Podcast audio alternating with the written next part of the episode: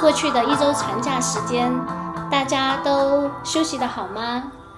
相信有不少的朋友选择了出门旅行，或者是回家探亲访友。啊，当然可能也有一些朋友和我一样，呃，就是基本上都还在工作。呃，作为一个自由职业者，大部分的长假时间呢，其实我反而是错峰工作的。就像刚刚过去的这个国庆长假。呃，前面大概有五天的时间呢，我都还在就是工作，因为有不少的这个咨询的客户，呃，也在这个时候呢回到厦门，呃，可以和我进行就是面对面的咨询啊。因为其实，在过去三四年的这个时间里面呢，陆续也有不少的朋友，其实就是原来在地的朋友呢，就是呃到其他的城市去工作，那么只有假期的时候呢回到厦门。啊，所以呢，也做了不少的预约。那当然，在假期最后的几天呢，我也出去走了走，看望我的母亲和姐姐们。那我们呢，也在假期的最后一天啊，就所有人都在回程的时候呢，我们也去了附近的一个小县城。这个小县城呢，在过去小时候呢，我们曾经呃住过有将近十年的时间。那这个小县城呢，也是我的出生地。因为我的父亲是呃部队的，所以呢，在那十年的时间呢，我们全家呢都生活在那，一直到我小学二年级才离开。呃，就是我在那里生长了八年左右的时间。那是一个风景很秀丽的小县城啊，我们在那里待了一天的时间，然后呢，去过去的这个老房子转了转，啊，都还在啊。虽然说有很多变化，但是呢，因为我们过去所住的那个院子就是。是部队的那个院子是还在的，所以房子啊什么都还在，啊，就是找了一下过去的这个痕迹，同时呢也去逛了一下当地的农贸市场，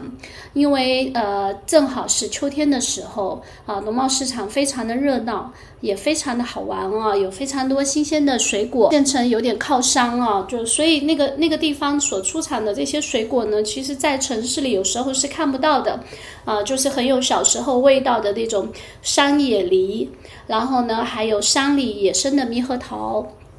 还有这个季节的这种脆柿啊，柿子一种柿子啊，它脆脆的硬的时候就可以吃了。啊，然后呢，还有小时候吃的一些小吃哈，都在呃一个短暂的这个做假期的一天啊，但是非常的开心，然后住了一个晚上，待了不到二十四小时的时间就回来了，呃，也是很愉快的一个假期吧。呃，啊，这两天呢，有人告诉我说这是二零二三年最后一个假期。呃，最后一个假期，想想也对哦，因为下一个假期就要到二零二四年的元旦了，确实如此。这个礼拜的这个在准备写周运的时候，也看到，确实从这个星期开始啊，我们就进入了就是年底啊，十月、十一月，其实都是啊，我们讲的日月时季马上要开始，也可以说呢，二零二三年呢最重要的结尾的时间也到了。呃，国庆的产假可能是呃，从星象上来说，今年最后的舒缓的日子。那大家也不要紧张，因为其实呢，接下来这个波澜起伏的十月和十一月的话呢，我相信，呃，因为日月食的关系，因为南北焦点的这个呃位置啊，包括一些星象的变化啊，所以呢，其实有很多人的人生呢是处在一些比较重要的时刻。那么，嗯，我相信该来的都会来，大家啊，就是也不要太紧张。接下来我们都会有一些分享。那么今天呢，呃，想跟大家聊些什么呢？还是想再来跟大家聊聊《再见爱人》。之前有说过呢，《再见爱人》是我觉得虽然不完美，但是非常值得看的一个综艺，因为这可能是唯一当下的针对婚姻感情的这个真人秀，它可能有一些瑕疵。但是呢，又是对我们现在的这个环境里的婚姻、感情和生活的一个缩影，可以看到很多的东西，有很多值得研究和观察的，也有很多是值得理解和科普的东西。啊，说实话，每周看《再见爱人》呢，都会有时候会看到有一点生气，看不下去。但是隔天呢，我又会把它捡起来继续看下去，呃，把这些生气的点呢，有时候会记下来哦，呃，代表呢这这这个地方呢，我有话要说。那今天呢，我就想跟大家来聊一聊最近争议比较大的王诗晴和季焕博这一对。在之前的那一期节目，就是《再见爱人》第一集刚播出的时候，我做的那集播客里面呢，我就说过对这三对的第一印象。当时呢，对季焕博和王诗晴这一对呢，对他们的定义是霸道总裁的芭比要长大的故事。那么事实上呢，经过几个星期的呃观察和继续观看之后呢，觉得他们的整体定位还是这样的，但是呢，还是看出了一些新的东西。关于这个呃霸道总裁和这个芭比，他们要何去何从？他们之间的矛盾有了一些更多更新的看法啊。嗯，我有看到一些网友说，这个王诗晴她的脾气好像也不太好，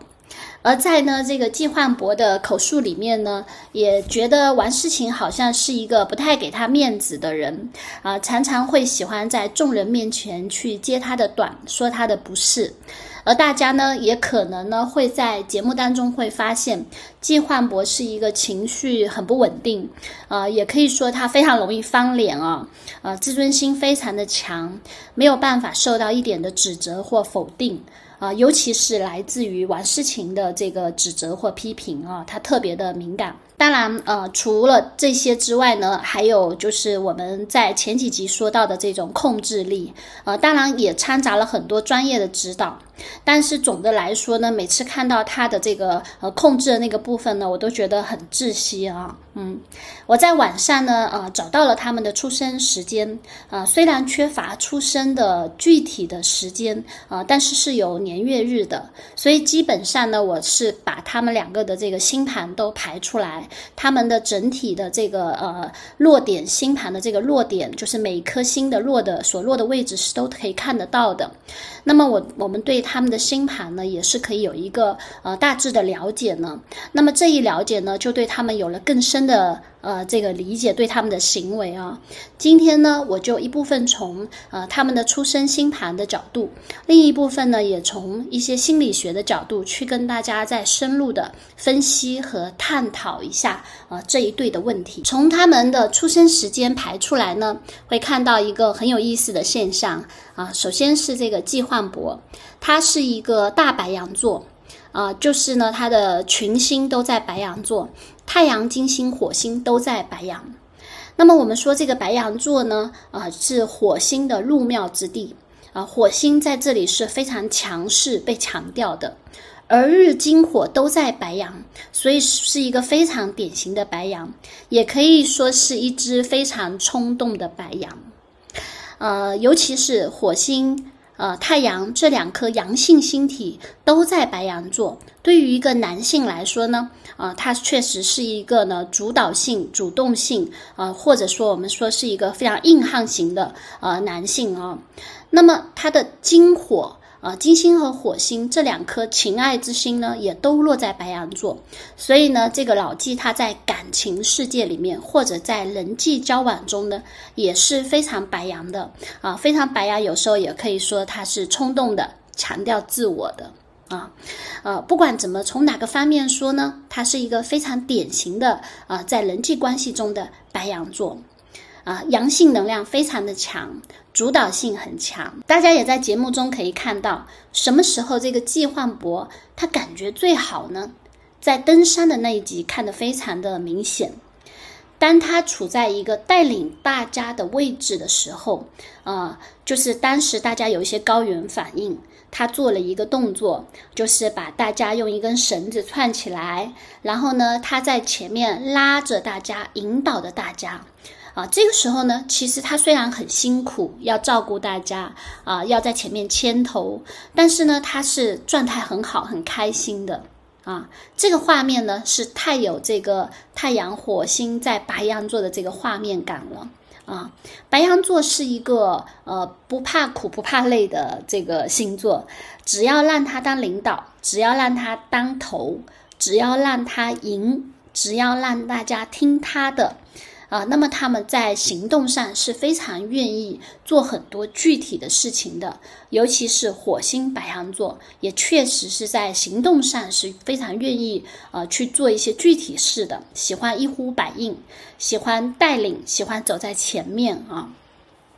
那么呢，同时这个日金火白羊也是他为什么会有一身肌肉的原因哦，因为火星就是非常强调自己的阳性能量，火星的本质呢就是生命力、性能量、竞争性、攻击性。啊，这些啊，所以呢，它始终有一个特别呃核心的一个特质呢，就是它要处在一个呃引领的位置上，在这个位置上，它是非常的愿意付出的。那么，他的这个愿意付出背后，又是处于一种什么样的心理机制呢？啊？我们讲说，在火星能量和或者太阳能量很强的人呢，他们都有一个特别重要的关键词是自尊。大家觉得季焕博是一个自尊强还是自尊弱的人？我想大家一定会觉得他是一个自尊心很强的人。但是呢，在我的观察里面呢，我发现呢，季焕博看似是一个自尊心很强的人，但实际上他的自尊水平很低。什么意思呢？什么叫自尊水平？这其实是心理学的一个概念啊。自尊水平，并不是指的是自尊心的高或低，而是指一个人如何看待自己，如何评价自己，觉得自己怎么样，对自己的自我评价水平，对自己的自我尊重和自我喜好的水平，形成了自尊水平。那么高自尊水平的人呢？他对于自己是有一种比较积极的评价，他也很喜欢自己，在情感层面，在自我价值评价上呢，都会给自己一个肯定、肯定性。那么比较低自尊水平的人呢，是对自己的自我价值有比较消极的评价，也比较有比较讨厌自己哦，啊，不太喜欢自己，觉得自己的价值是不够的啊，是不值得的。那么。老纪呢，就是一个典型的，看上去他的自尊心很强，但是他的自尊水平很低。自尊心很强，代表他很想要赢，很想赢得自尊，可是他实际的自尊水平，那个自尊的内核却是低的。这会体现在啊几个方面啊。首先呢，我们会发现呢，他是很难听得进别人的批评的，因为大家想一想。一个人如果他的自尊水平很低的话，一旦有人批评他，他的自尊就会像玻璃一样的碎掉，或者就是我们说的这个玻璃心啊，自尊心、自尊水平不够，实际上他自信心就不足。我们可以看得出来，这个老纪他一直都是不自信的，包括他对自己的要求的那个严苛，也是自尊水平不足的表示。他会认为，只要我哪个地方稍微做的不好，他整个的自我价值就会受到挑战，就会被破坏掉，啊！所以我们在看节目的时候，有的时候看的会触目惊心啊。每当完事情批评他，或者提出他不对哪里有点不对的时候，我就感觉他整个人都快崩溃了，情绪上、表情上啊，都受到剧烈的这个震动。啊，我们可以想象呢，这个这样自尊水平很低的人呢，他的这种反应呢，呃，叫易激惹，容易被激惹哈，易激惹的这样的一个一个一个情绪反应，啊，是很难相处的。你没有办法跟这样的人去探讨任何他不对的地方，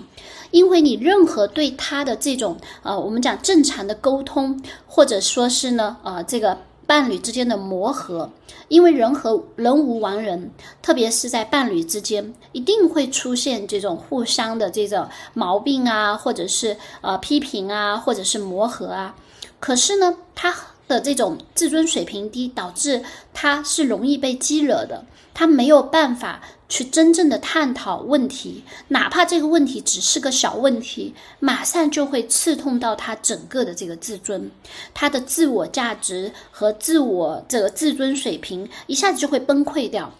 所以呢，那么另外一个反应呢，呃，自尊水平低的人呢，也会习惯慢慢的就封闭自己。为什么呢？封闭自己，他就会很很不适应改变。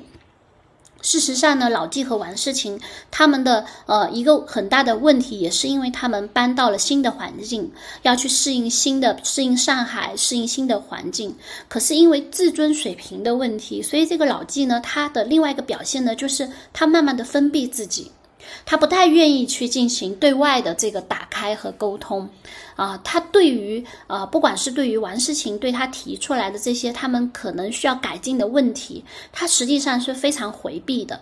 他是那个想要维持现状的人，所有的生活都保持不动，他就避免去接受这种啊关于自我的这些挑战啊，因为他几乎是没有办法真正的去面对这个问题的。嗯，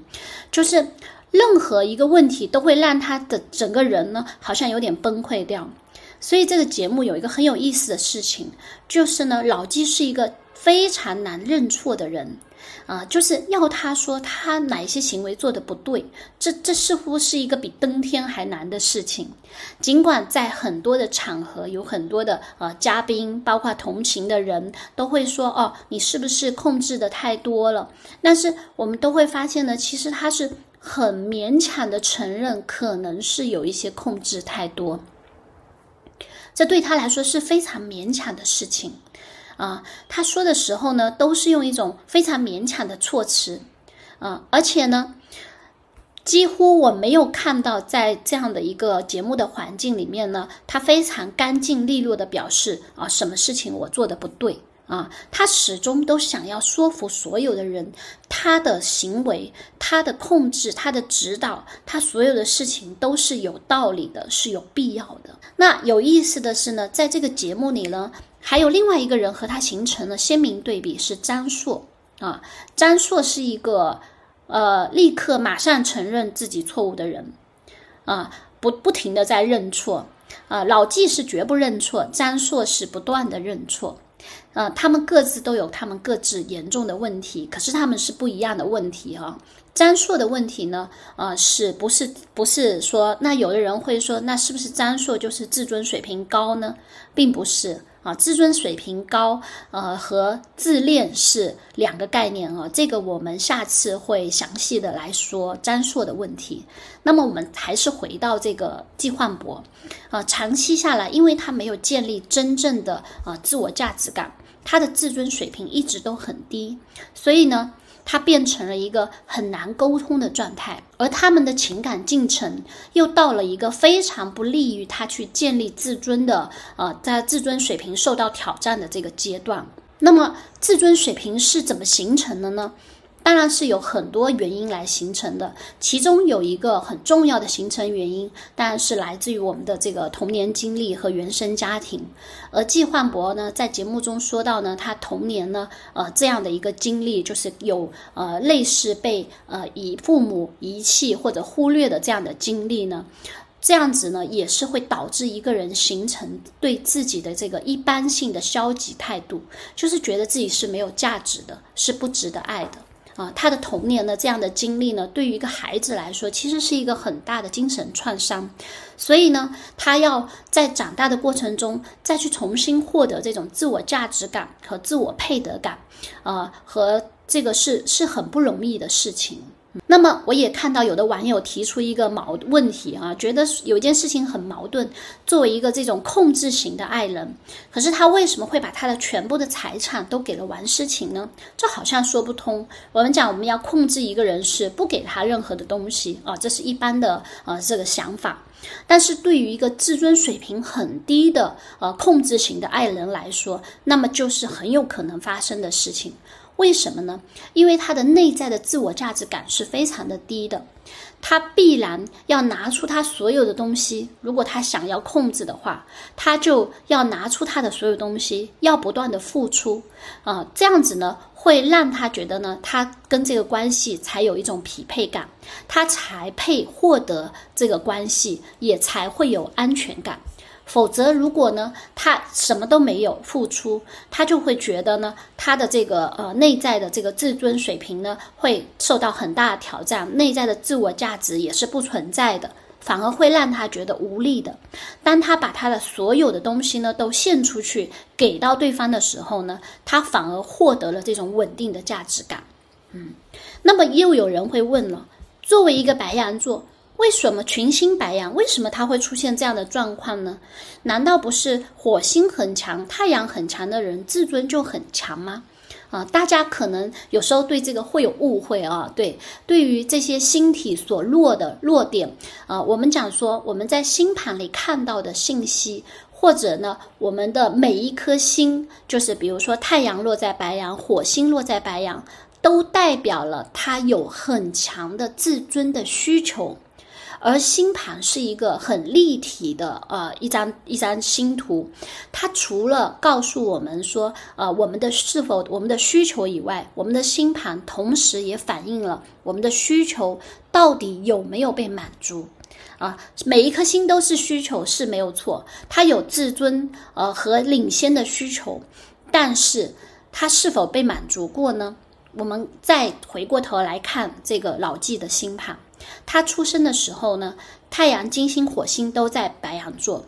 可是，呃，受到了土星的对冲，同时也受到了一些海王星的冲击。土星是一个压制性的，是一个呃匮乏的意思；海王星是牺牲的、消融的。那么我们可以理解为呢，呃，他有很强的自我的这个。自我意志，或者是自我意识，或者是自我价值的这个需求，可是呢，在他的早年生活里，啊，他是受挫的，他是被否定的，他是没有得到的，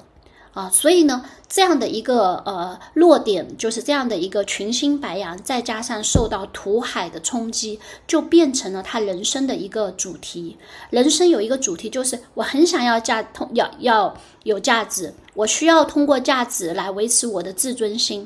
可是呢，我又常常有很强的挫败感，我没有办法获得它，或者呢，我一直都觉得自己不够好，或者一直觉得自己呢不配，呃，有不配得感。这个是呃季焕博一直的一个人生的一个课题，或者是我们讲说这是一个人人生的母题哈，就是他携带着一个出生以来就自带的一个很大的课题，而且看起来到现在为止确实都没有办法解决。我们当然，我们也会看到，之所以在这个关系的最初，季焕博会进入到这个关系里，就是因为有一个很大的前提：什么样的人会去寻找一个比他小十岁啊，比他小很多，需要他大量的帮助的这样的一个呃伴侣呢？那么。这个很符合季焕博的需求。当他最初进入这个关系的时候，有一个很大的前提，就是基于他这个自尊心又强、自尊水平又低，在这样一个高度倾斜的关系里面呢，他是能够当初是可以满足他的这个自尊啊，这个自尊心的，就他会获得很大的满足感。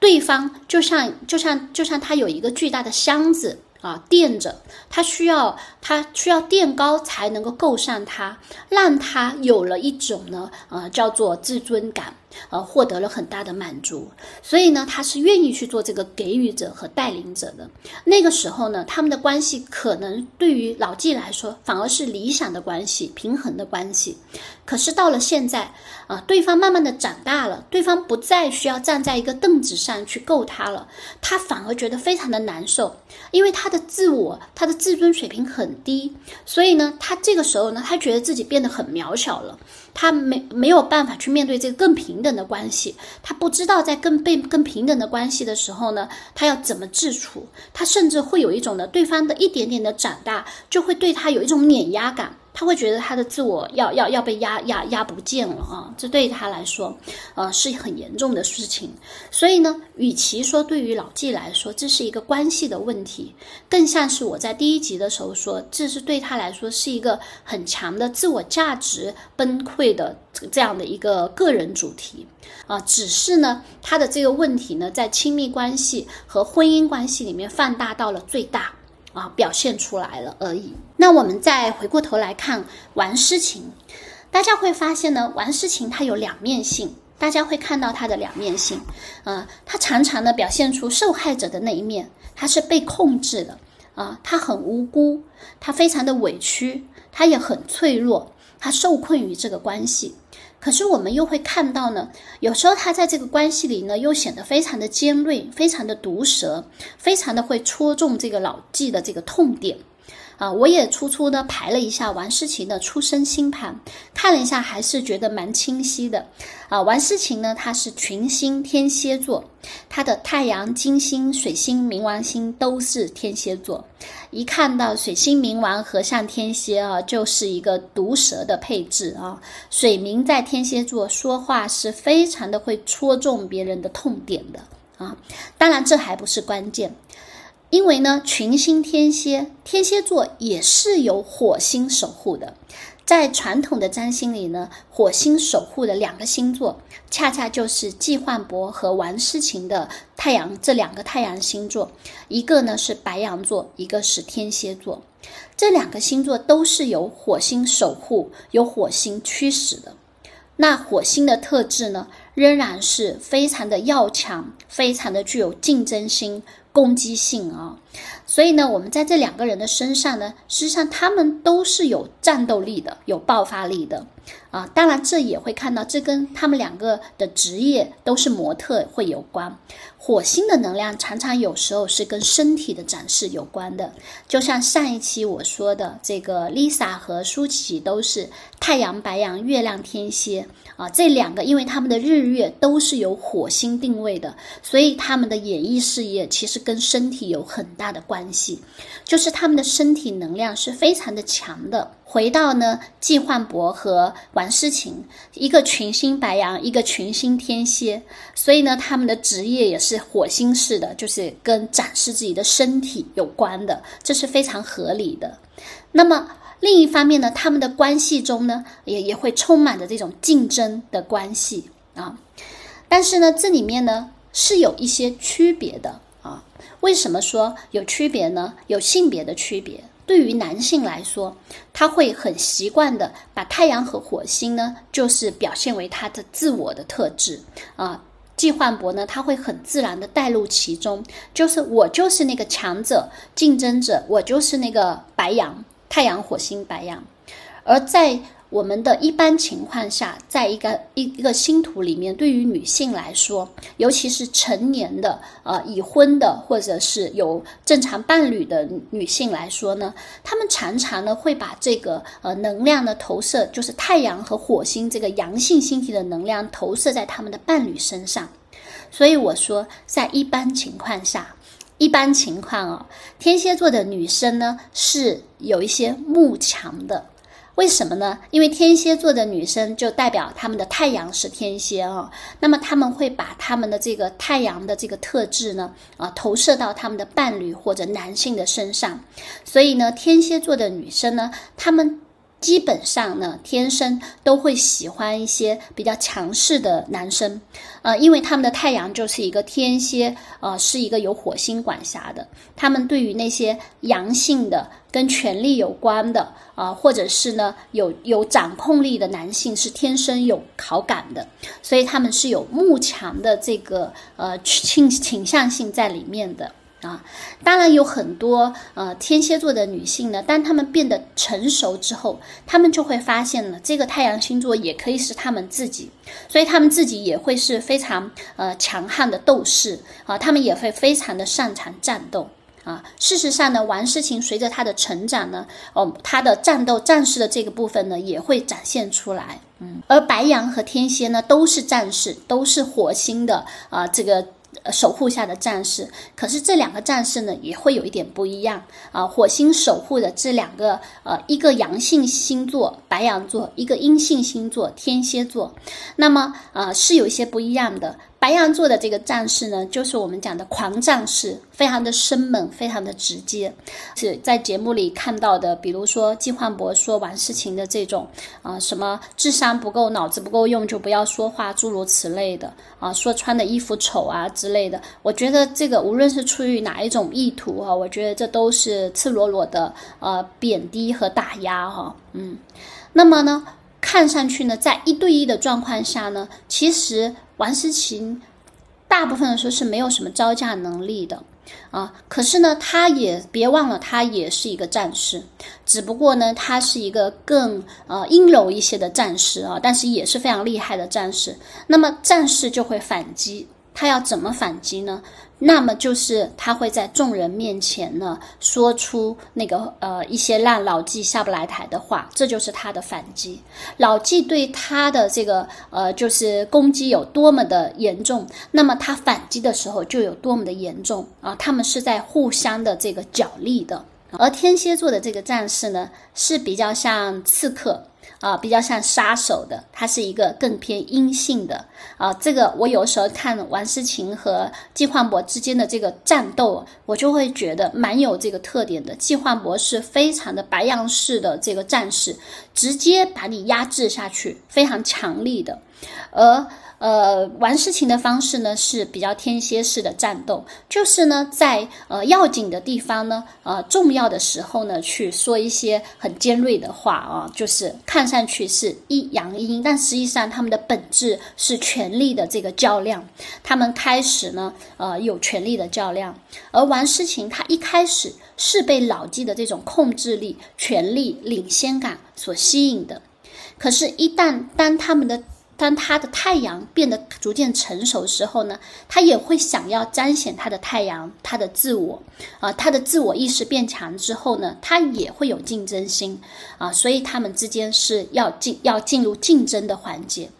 而随着竞争的加剧，呃，他也会慢慢，因为他会慢慢的成长，但是呢，玩事情也有一个问题。当他当他的这种慕强的本性，如果他没有意识到的话，所以王诗晴也是一个比较难在平等关系里面相处的这样的呃有这样的问题，就是呢，他一开始崇拜老纪是因为他有权力感。然后呢？之后他感觉到呢，啊，不是很被平等的尊重，他自己也发展出很大的竞争力，他们就进入了现在一个斗争的这个这个阶段啊，他会呢互相的斗争。可是呢，当他比呃老纪强的时候呢，他可能又会失去。确实，就像节目里说的，他会觉得他对他没有那么崇拜了，可能也没有那么爱了，因为他还是喜欢强者的，可是他又想要战胜这个强者。所以这也是一个非常矛盾的事情。所以对于王诗晴来说呢，也面对一件事情，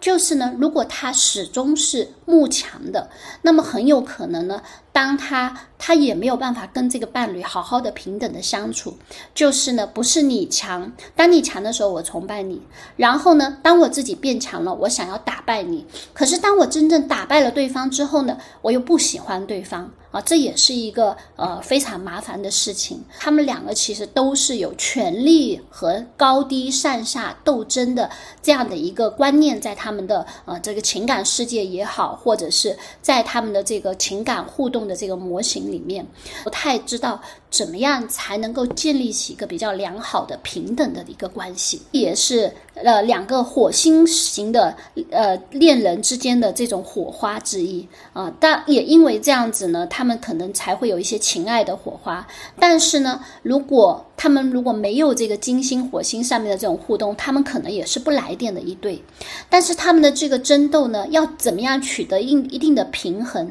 是并不容易的事情。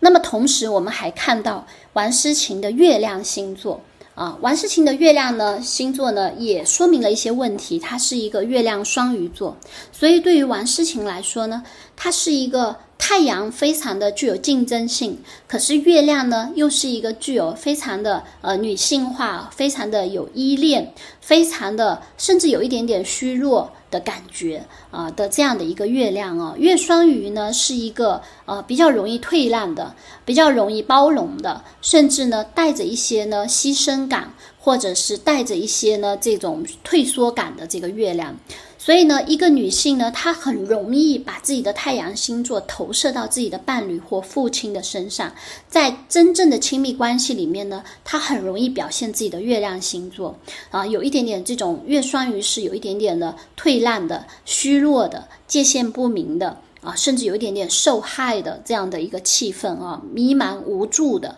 啊，我会发现呢，玩事情也确实有这一面，所以她在关系里面呢，呃，可能呢也。常常是这个月双鱼的形象。我相信在工作的领域，他的太阳天蝎会表现出来。他应该是一个做事情非常的利落，也很能吃苦，啊，很有战斗力，很生猛的，很有竞争力的这样的一个呃一个一个感觉。可是，在私人生活里呢，很多时候他应该也会很像这个月双鱼，就是比较软弱啊，比较脆弱的。嗯，所以呢，对于王诗晴来说呢，她面临两个问题。第一个问题呢，是她的这个呃太阳和月亮之间的这个相互的协调，她怎么能够把这两个都整合到自己的身上，并且呢不会矛盾，既保留月亮双鱼的这种浪漫，啊，又避免月亮双鱼的这种呃虚弱。和脆弱，那同时呢，又能够发挥自己太阳天蝎的这种竞争力和自我意识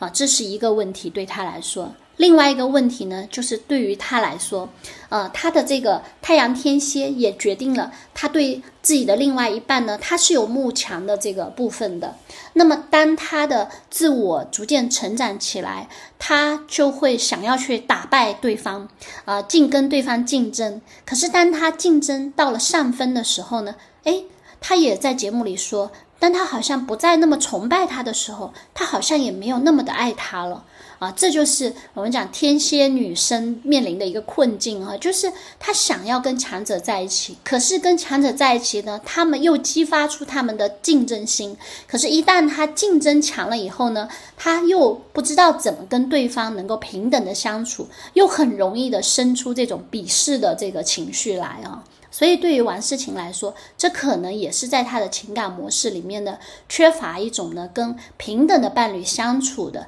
啊这样的一种呢呃情感的这个体验，或者是情感的这种呃不知道怎么去练习，不知道怎么去和伴侣平等相处的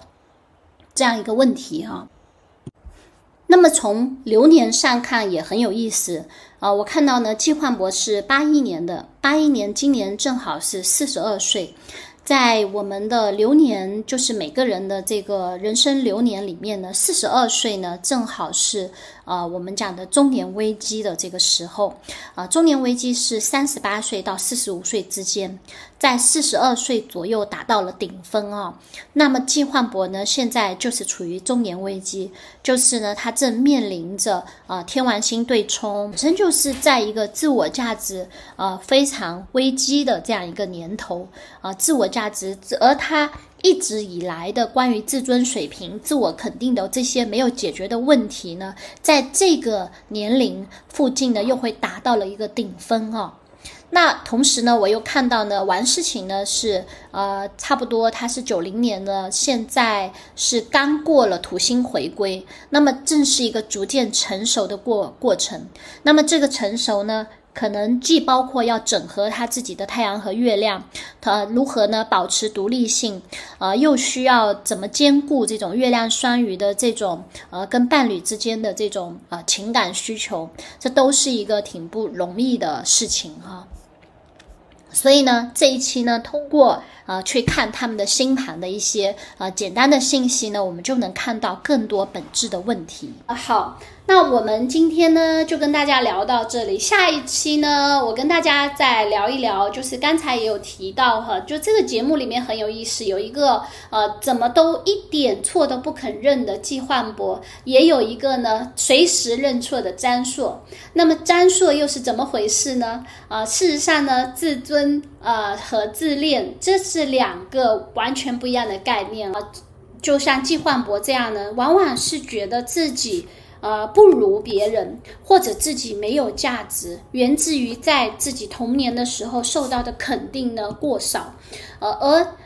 张硕呢，我的观察呢，他是一个呃自恋倾向的人，呃，在人格上呢有过度自恋的这个表现，而自恋是源自于认为自己比别人强。张硕是不是就自尊水平高呢？不是的，自尊水平高的人呢，是觉得自自我感觉很好，呃，还不错，对自己的自我价值呢有肯定，但是呢，他不需要去跟别人做比较。啊，这个很有意思。而过度自恋的人呢，是认为自己比别人强，认为自己拥有比别人更多的特权。呃，他希望整个世界围绕着他自己来转。那么呢，如果不这样的时候呢，他就消极或者是攻击性。那自恋、过度自恋的人呢，往往是源自于，如果说。呃，自尊水平呃不够的人呢，是因为呢小时候受到的这种肯定和父母的这种支持不够。那么过度自恋的人呢，常常是源自于呃就是在小的时候或者成长过程中呢，家长呢常常是高估了孩子的能力，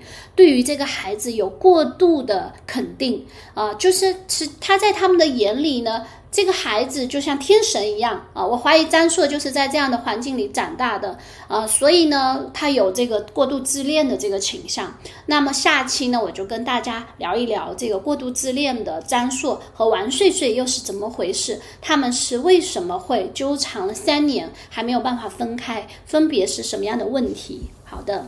呃，好的，那今天呢就跟大家聊到这里，我们下期再聊，拜拜。